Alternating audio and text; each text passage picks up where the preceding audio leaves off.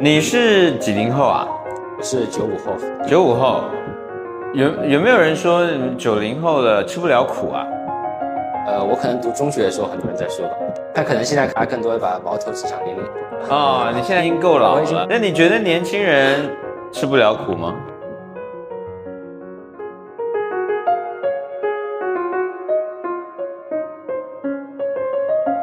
欢迎收听艺术范儿，我是艺仓美术馆馆长余光照。本期播客是我和九五后躺平策展人高哲君就艺仓美术馆新开幕的艺术家群展《苦地宣言》而发起的艺术对谈及作品导览解读。码头计划是艺仓美术馆旗下的独立艺术项目，其中包含了为扶持青年艺术家而发起的一系列艺术家培养计划。助力艺术家们的职业生涯，为其提供美术馆的场地、策展、宣传等各项扶持，尽力帮助青年艺术家们拓展无限的艺术发展可能性与想象空间。苦地宣言已经是一仓围绕码头计划开展的第四期展览项目。本期展览是由六位艺术家组成的群展，也和过去三期一样，免费开放给所有的艺术爱好者和观展人，同时也为各大院校的在校学生及学者导师们提供学习的实践场所，为美术馆周边的居民提供优质的艺术内容。我在这里也邀请大家来艺仓，边听我们的导览边看展。关于码头计划和展览的具体介绍，请点开 Show Note 查看。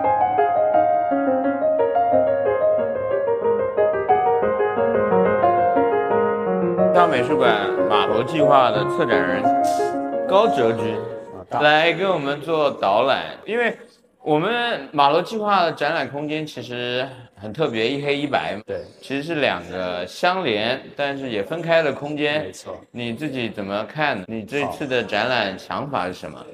因为这次展览其实是我们码头计划目前来说应该是第四期的展示项目。那我们之前有做过一些各类年轻艺术家的展览，无论是国内的还是国外的，都获得了一些关注和讨论。所以这一期其实也是延续了之前码头计划的一些方向和精神，继续在挖掘和展示一些相对处于年轻或者说是职业生涯上升期的这些新鲜力量、新鲜血液啊。所以组织的是展览。那这其实也是码头计划开始到现在的第一个。应该说是群展，是之前更多是个展或者双个展，之前顶多是双个展，对，之前更多是双个展，所以这次是一个群展，所以它集结了五位艺术家，有来自土耳其、尼日利亚、中国香港，还有中国大陆的这些艺术创作者。所以，当然它的名字其实比较特殊，叫《苦地宣言》。那么这个题目哪里来的？待会儿可以给大家再做一个背景的介绍。好的。但这次展览其实主要就是围绕一些有关于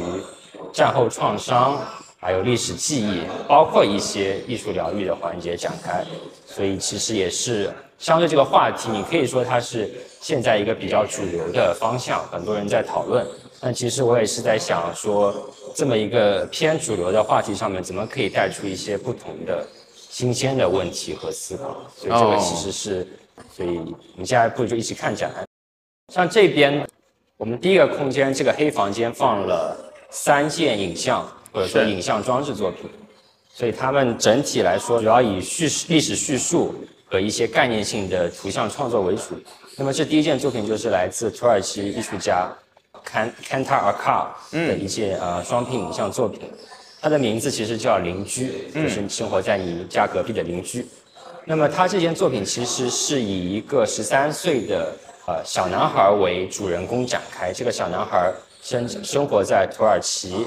也生活之前生活在叙利亚，之后因为一些战争和一些冲突问题，然后搬到了土耳其进行这个移民的生活。那其实这个片子里面分成两个频道。左边这个频道，你拍摄的其实就是这个小男孩当时和他的家庭迁徙的时候所经过的那些路途，包括乡间荒野的这些公路，还有这些啊不是那么呃有人人烟来往的这些呃偏僻的这些地方。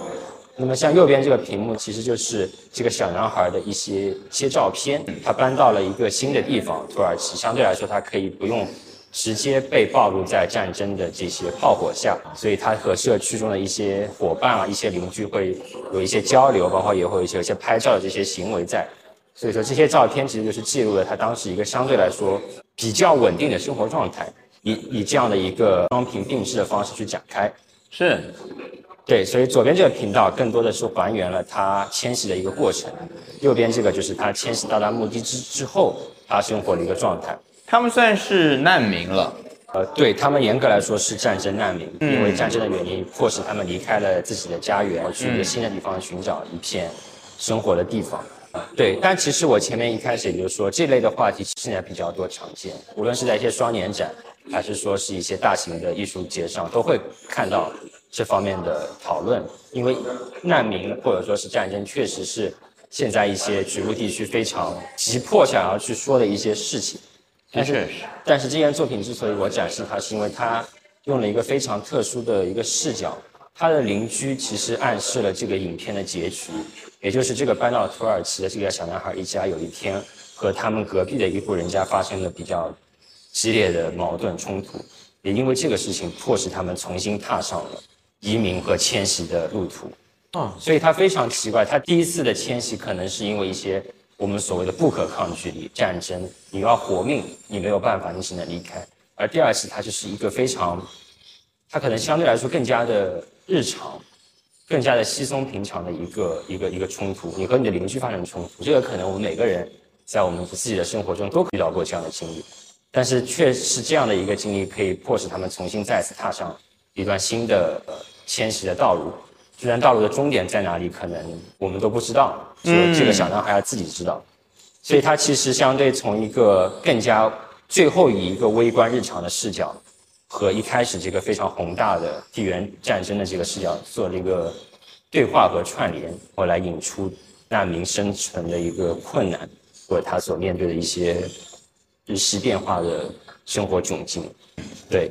在实际上观观看的时候，这双屏其中一个屏是不停的缓慢的在行进中行走，另外一个屏呢，其实相对来说是很静态的呈现，可能是封存在照片里面的回忆跟记忆吧。对，嗯，所以其实左屏它就是一个不停在移动、流动、不稳定，嗯，右边其实它给你感觉可能它已经相对稳定一点，我至少暂时停在了那边。但是这个这个录像看到最终。是会看到一个所谓你刚刚说的结果嘛？说他们搬到迁徙到一个土耳其一个地方之后，后来又得再次迁徙。对，当他把这些照片一张一张全部阅读完之后，他的结局就是他和他的邻居发生了一个冲突，然后他们重新开始了下一段。所以这也是为什么说这个双屏非常有意思的是，声音只从这个屏出来，这个屏其实是静止的。是，但是当这个屏的内容阅读完之后。他们重新回到了这个品种，开始继续踏上了下面一条路的这个路上。所以，对，Kanta Arkar 是土耳其的一位明白艺术家。其实，当然啦，个人创伤的经验大有大到因为战争，小有小到人际关系嘛。对。所以，其实亲在现场看这个双屏的时候，还蛮有一种奇怪的。安静的力量，有一种非常呃诡异的宁静感。大家，我我很可惜，我们刚刚已经剧透了，不然大家来这边看到最终可能会得到一种疗愈，对不一样的感觉。当然，我们大家只是给大家通过文字来讲，具体的视觉语言还要看视觉的表现，所以还是要到马特计划现场来看。这就是展览另外一件作品，是来自于尼日演了吗？对，那伊尼日利亚。这个艺术家名字叫欧娜，嗯，但是他现在呢，他是在已经是移居德国了。他现在也是哈佛大学的一位围绕人类学课程的博士在读生。是，当时这个作品其实是他的，首先他的名字叫 Baby a Baby Picture，所以翻成中文就是童年照片，或者叫宝贝照片也可以了。所以它其实就是围绕尼日利亚内战这个话题在展开。因为为什么他会对这个话题感兴趣？是因为他发现尼日利亚内战其实是从尼日利亚这个国家，甚至是整个非洲大陆的角度来看，是一次非常大的一个事件。但是很多置身在这个事件中的人，比如说那些难民，或者说难民儿童，他们其实从小他没有记录这些事情的发生。当时更多是一些，比如说第三国组织或者联合国啊，或者是欧美的一些新闻记者，拍摄了大量这样的一些影像的存档和档案。所以，当这位艺术家长大之后，他想要去了解自己的国家以前发生过什么，甚至可以说是作为一个切入口去了解自己的家庭的呃先辈，包括他自己的童年应该是什么样。他发现他自己家里完全找不到相关的这些照片记录记录。其实就好像我们现在，比如说你有一个小孩，你会给他小的时候拍很多照片，让他长大的时候可以回味你小时候是什么什么样。但是对于他们来说，他们没有办法找到，所以他们非常被迫的只能求助于那些第三视角的档案系统。在这中间就存在一个我们所谓的影像的再现和事件的真实之间的一些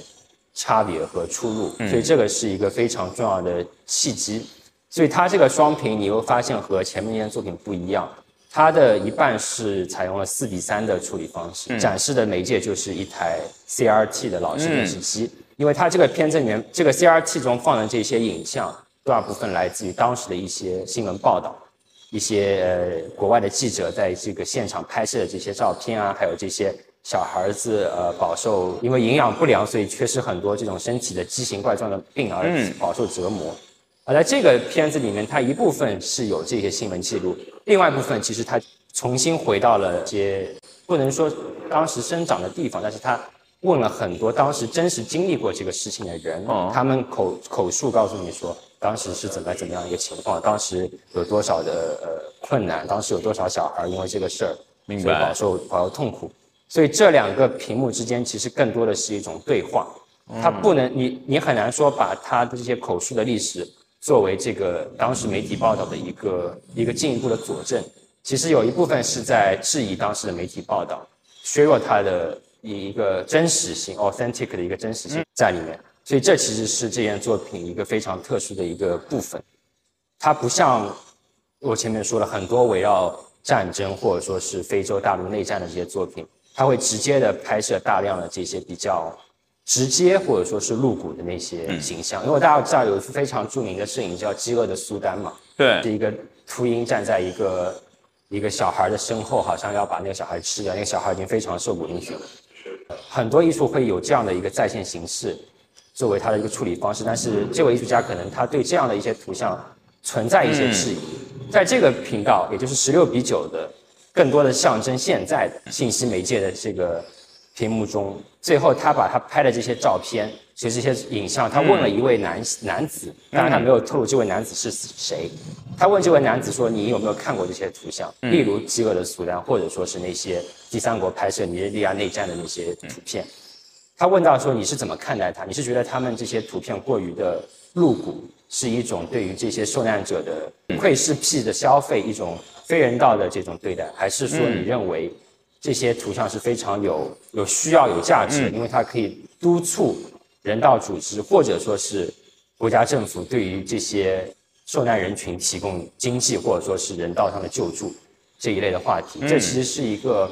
围绕创伤图像非常著名的一个论点，在桑呃苏珊桑塔格的论摄影中其实已经讨论过这些话题，所以他其实也是问了一个男子他如何去看待，这个男子当然给出了他的回答，当然这个回答其实从我的角度来说，呃也是比较的模棱两可，他的回答就是说我一开始会觉得这些图片确实。有些非人道，过于的直接，但是我也会觉得它是有必要的，因为它可以帮助我们去督促给这些机构或者说是呃政府组织施加一些人道压力在上面。但是其实最后回答一个问题，就是说作为艺术家来说，他如何去平衡这两者之间的这个矛盾，或者说两者之间的张力？因为他会直接回到一个非常本质的问题，也就是艺术家拍摄这些图像或者说是拍摄这些作品，它的目的是什么？这些图像在这个信息传播的通道中承担什么样的角色，以及艺术家他本人往大了说他的社会职责是什么，往小了说他如何去处理这一系列这些复杂的图像，所以这个是一个非常十二分钟的双屏影像。如果静静看下来的话，第一，它确实会有非常强的心理冲击力，但最后艺术家的这个自问的这个环节，也同样让观众去想。想象我们作为观者在看这些图像的时候，究竟身处什么样的位置？的确，这是一个道德问题，还不是那么容易能够回答的。对，比如说你看到一个人在受苦受难，你在他的旁边拍下了照片，作为报道或者记录。你当然一方面可以说我是为了要呈现人们受苦的真实吧。对对。但另外一方面，你作为一个个体，你就站在旁边，你是应该行动进行救助，还是站在旁边？对，做拍摄，对，所以你拍是只是为了向别人展示有这么一个事儿发生，还是说你应该真的是到这个事儿中去解决它？是，所以这个其实也呃，它确实很难用一两句话讲清楚，因为它是一个非常伦理道德，甚至包括一些行动主义的各方面的因素掺杂在一起，是一个非常在今天的艺术界其实也是一个被不断讨论的问题。对，现在其实。大家都经历过这么多信息革命传播的变迁了，对，大家可能对了点，现在会考虑的更多，是，包括艺术家自己也自问，对，就是你你甚至拍这个照片，如果以现在这个时间点来看，我们应该都会问你有没有取得人家的肖像授权，对，是吧？对，所以对，但我觉得他的问题就是不断的在引发我们的思考，是。这个展览的名字叫《苦地宣言》，其实就是来源于这件作品的名字叫《苦地宣言》，来自香港艺术家吴永诗的作品，是一个三屏带声音的影像装置。当然，其实如果大家来码头计划现场看，就可以更加明白我接下来描述的这些样子。它是两个十寸的小型 CRT 显像呃显像管监视器，再配上了一块透明的亚克力板当做投影的材料去展示。两个小型的 CRT 中，其实是播放了一些相对我们所谓正能量的词汇，嗯，比如说像青春、前进、理想、暖火、能量、梦想、努力等等这一类非常热血的这些这些词语。像这边放的其实就是一些白鸽飞翔，象征非常美好的一切的这些影影像。然后中间这个大的亚克力板上投放的，其实是艺术家非常截取了一些八九十年代在港澳台。非常著名的一些流行流行音乐。的一些片段，综艺节目、演唱会，比如说像，这我看出来是刘德华。对，然后还有比如说像，嗯，明天会更好，嗯，就大家比较耳熟能详的嘛。那时候的一些，你也可以把它形容成非常积极向上的，对于未来有蛮向呃美好向往的一个一个一个流行文化。但他们的脸都被一颗，这是一个星球吗？对，一颗遮住，类似于地球，但同时又有一些像细菌、微生物的这样一个黑色的球遮住了他们的脸。你很难想象，其实如果说你站在这个作品面前，你很难想象为什么它会和“苦地宣言”这四个字有挂钩，因为它好像更多的是正能量。那艺术家其实他是一位香港的九五后艺术家，所以他其实一方面还是会围绕一些，比如说。香港的一些身份认同啊，包括一些文化身份的问题展开。但是更重要的是，作为我们说今天说 C C 时代的年轻人成长，他小时候接触大量的互联网文化。比如说这个作品有个声音部分，是任天堂游戏中，任天堂发明那些非常著，比如说像宝可梦这种游戏中会使用的一些音频，它做了个快速的处理，去替代了这些本应该出来的这些明星的歌唱的声音。它其实是大量的。搜索和学习了这些流行文化、大众文化的图像、视觉符号，去从中寻找了一些类同和不同，最后他把它并置在一起，尤其是加入了这个游戏的这个声音，任天堂象征二十一世纪这些新一代流行文化的这些听觉元素进来之后，他其实想要创造一种非常矛盾，或者说是有一些。用我的话说，它有一些嘻哈，但同时又有一些让你觉得摸不着头脑的这种感觉。它其实是有一种非常莫名的这种创伤感在里面。当然，你未必可以马上接收到，但是艺术家是想通过这种对于大众文化和流行文化，我们今天这种视觉泛滥的这种现象之下去讨论，怎么样能够把创伤感，它作为一种感觉，而不是一种具体的事件，或者说是一个具体的概念，这个感觉怎么样可以通过这些。复杂的视觉符号、泛滥的图像信息，把它激活。一方面是激活，还有一方面是把它呈现出来。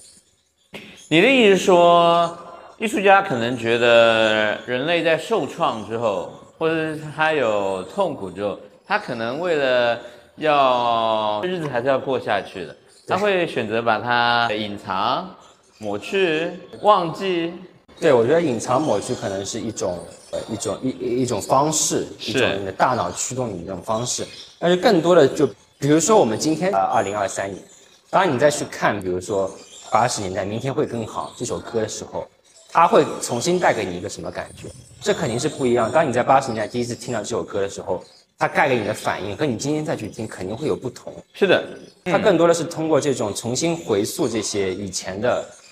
港澳台流行文化，在今天这个语境之下，呃，它可能就是会说，今天这个时代真的会像以前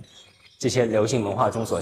畅想或者说所向往的那样一片开阔，或者说是完全一个美好的时代吗？那既然我们生活在这个时代，我们可能每个人都可以给出自己的答案。但是，对，当你和这些以前的这些这些这些歌曲、这些大众文化做交流、做对话的时候，它可能更多的是想要让你去想一想，今天你站在这个时代的时候，明白。创伤对你意味着什么，或者说，当然也不一定是创伤，大众文化、流行文化。因为我们其实香港流行文化有一个特色叫 can do，对。就是这个狮子山下的精神。对，狮子山下精神，我们只要努力打拼，就可以在香港挣得一席之地，就可以买楼上车，就可以买楼。上车，上市。对，这是之前的这个时代氛围嘛。但他这个整个作品做下来，让我感觉，呃因为我也经历过那个年代，他把那个声音处理的很像你在你现在听播客不停的快转，快进，快进可能快进个十五倍。对等等等，好像把那过去，因为过去那段时间的时间的速度是等倍速，对等速的，它不可能快进。但我们现在这个时代是非常有可能快进，我们自己也可以控制收听的时候对快进，是。可能这样快进会让那时候八零年代、九零年代的信息有一些异样的感受。对，而且就是我故意把它放在这边，是因为这个空间在大家现场看，它有一个地台，上面又有一个往下压的这个顶，所以其实艺术家整体来说，他想要把这个作品有点做成一个纪念碑的感觉，就好像这条路走过来，你到有一个上升的地方，上面又压下来，它不是那种非常从上到下很高挑的地方，感觉会有一种像碑呃一个碑，一个时代的碑。哦，其实我之前跟这位艺术家聊，他有说，我说你为什么对这些东西这么感兴趣？尤其说是任天堂的游戏啊什么，包括于老师前面说到香港的狮子山精神，拼搏努力。但可能对于他九五后的这些年轻人来说，他们一直会说我们九五后更多的是粤语说就很黑的一代。黑黑就是我们这边的话躺平，或者是没比较佛系吧，就是比如说躺平或者说比较佛系，他怎么样可以作为这个时代，它是不是可以颠倒过来成为一种行动的力量，而不只是把它作为一个非常负面的或者说是一个消极的这个状态去去行。这是一个蛮有创意的回应的方式。对对，因为因为确实很多可能对于现在香港的很多九五后，就就好像很多人以前评价九零后是什么样，你们上上市了一种非常愿意干、愿意拼的精神。但是猴黑它怎么样可以作为另外一种行动力，尤其是和大众文化，通过大众文化传递。所以说躺平可能也不是一个坏事儿，躺平也不是完全的负面，躺平可以从中有寻找一些新的行动的这些力量在。其实躺平也是个动作，重点不在平，在躺。但其中倒是蛮有意思的，因为今年大家不是演唱会都爆了嘛，对大家很多都是回忆杀、怀对对旧。对我觉得大家不管是哪个年代，都可以来看看这个八零年代、九零年代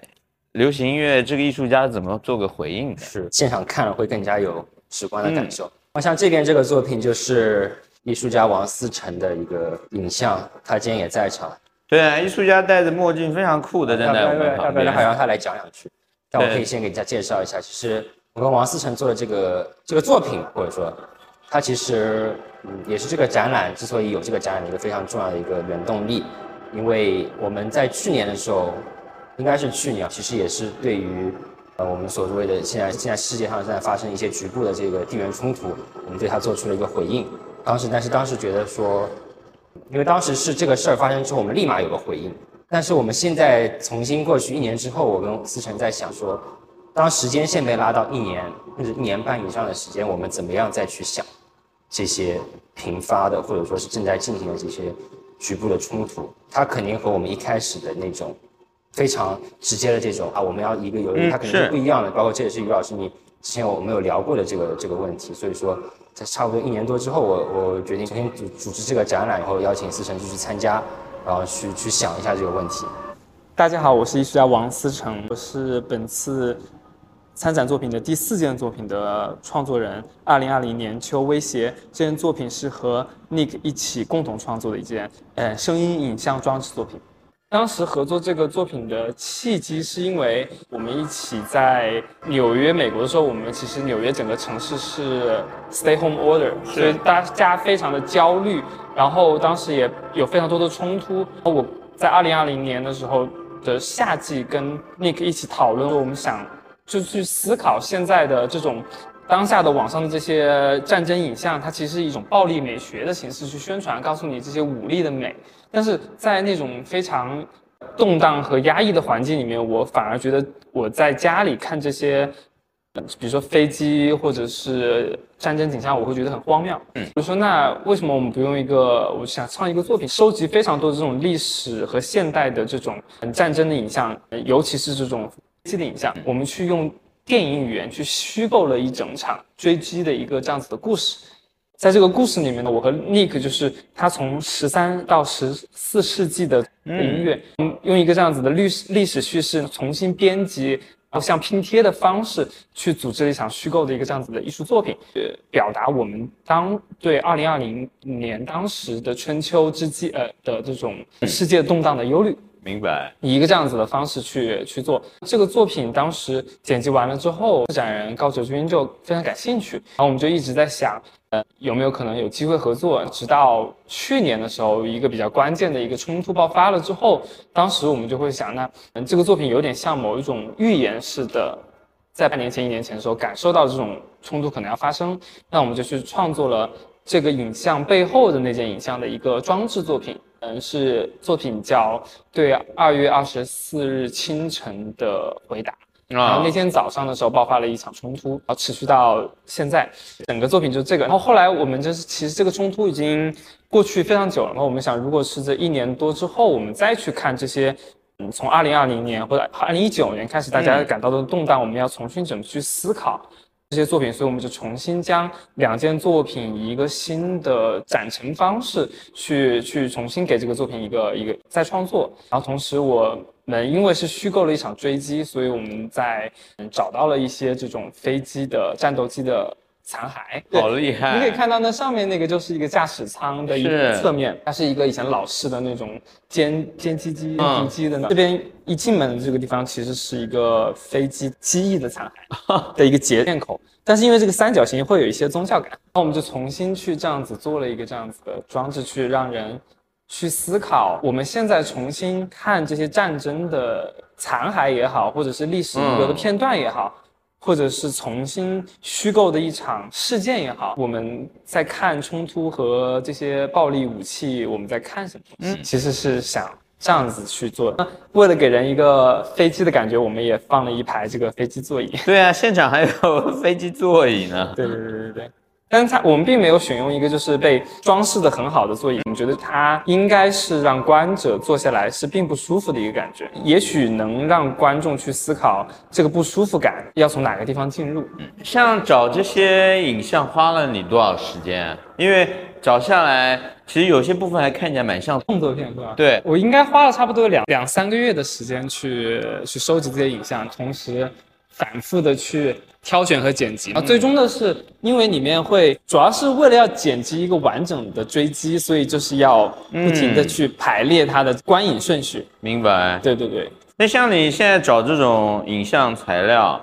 都是在互联网上面吗？对，其实这件作品我刚刚忘了讲的是，它跟互联网很有关。当我们现在的 algorithm 就这个算法，它会带你点开一个你感兴趣的东西，会大量推送。其实我是在无意中点开的这些战争影像之后，也是因为战争的这种新闻，我的很多的 social media 上面开始给我推送，然后我越看越觉得有意思。电影或者新闻信息最后的编辑逻辑就是去构成一个故事，那我能不能用同样的逻辑去虚构一个艺术家幻想的故事。啊，因为刚一刚开始，它大数据抓取了你的喜好，对然后就开始给你推送。对在后期，比如说你在收集这些影像材料的时候，有用到，比如说类似哦，那时候搜索 Chat 吗 GPT 还没有出来，呃因为是二零二零年嘛。那你还那时候找材料还更辛苦。呃，对对，那时候真的是要手，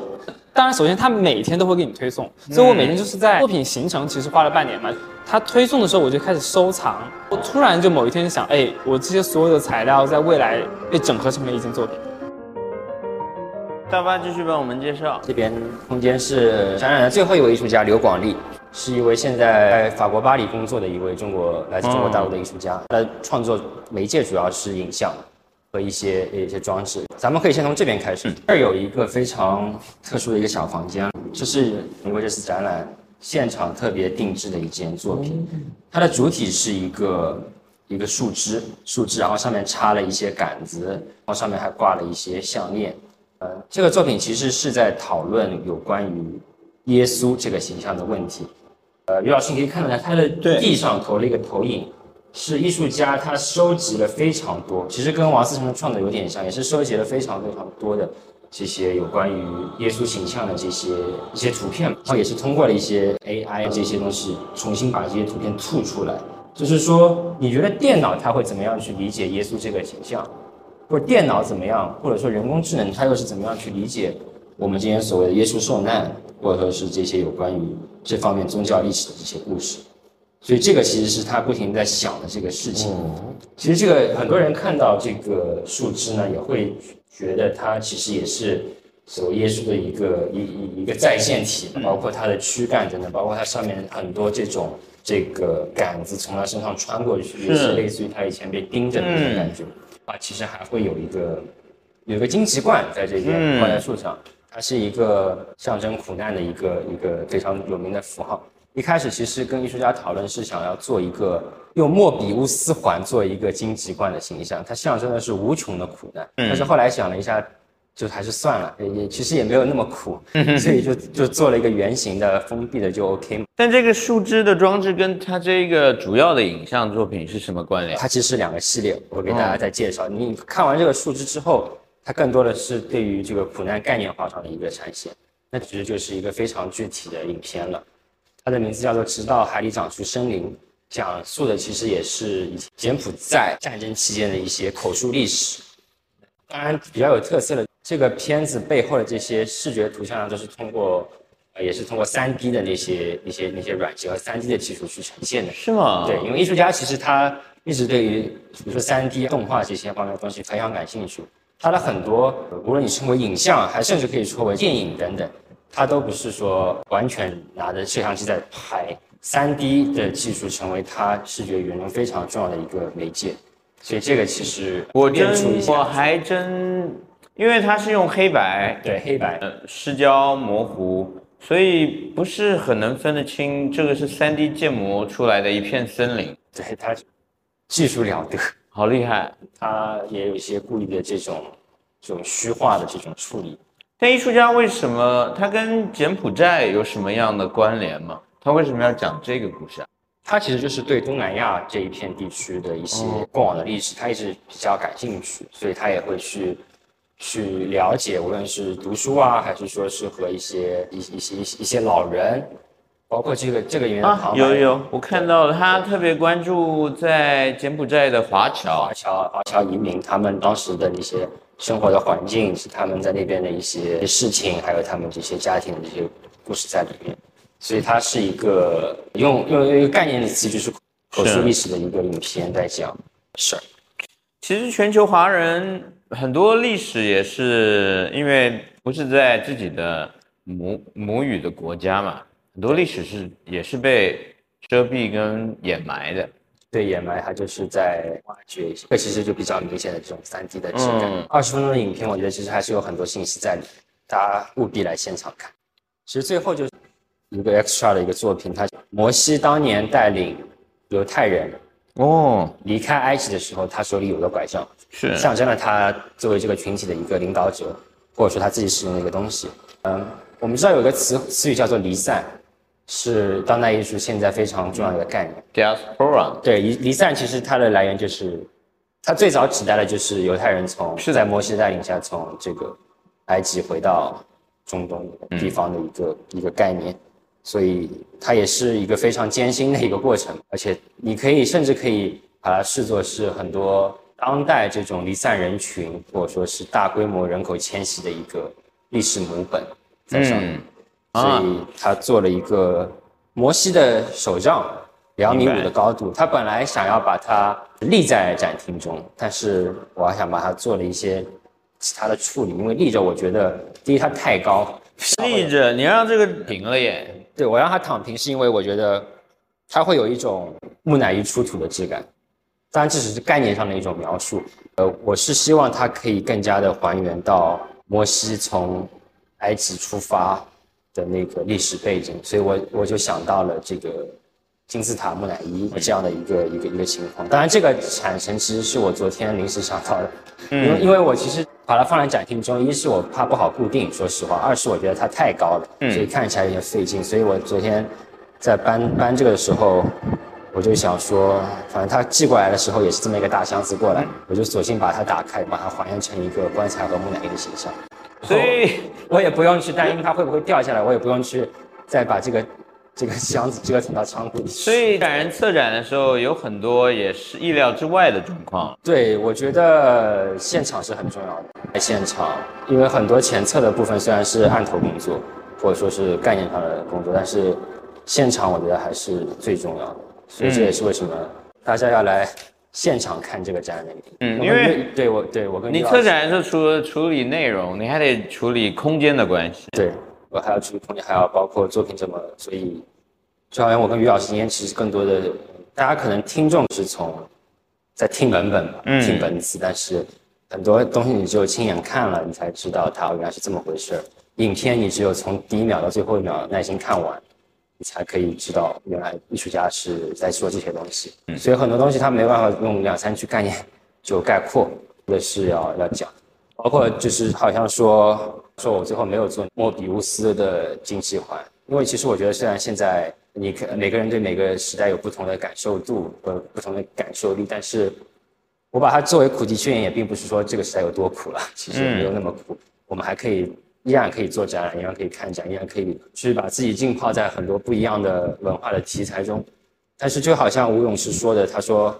hit 它不一定是或者说躺平，它不一定是一种消极的状态，至少它是第一，它是个行动。很多东西你只有做了这个行动，你才知道它最后会导向个什么结果。所以我觉得这个也是对的。苦地它不是说让我们以一个非常消极、被动的姿态去面对今天很多环境的这些改变，或者说我们所处的这些变化，是怎么样把这些东西可以做一个颠倒，把它吸收转化成一个，你可以说是正能量，或者说是苦尽甘来嘛，就那种甜的那个部分做支撑，不断做实践啊，不断前行的一个一个过程。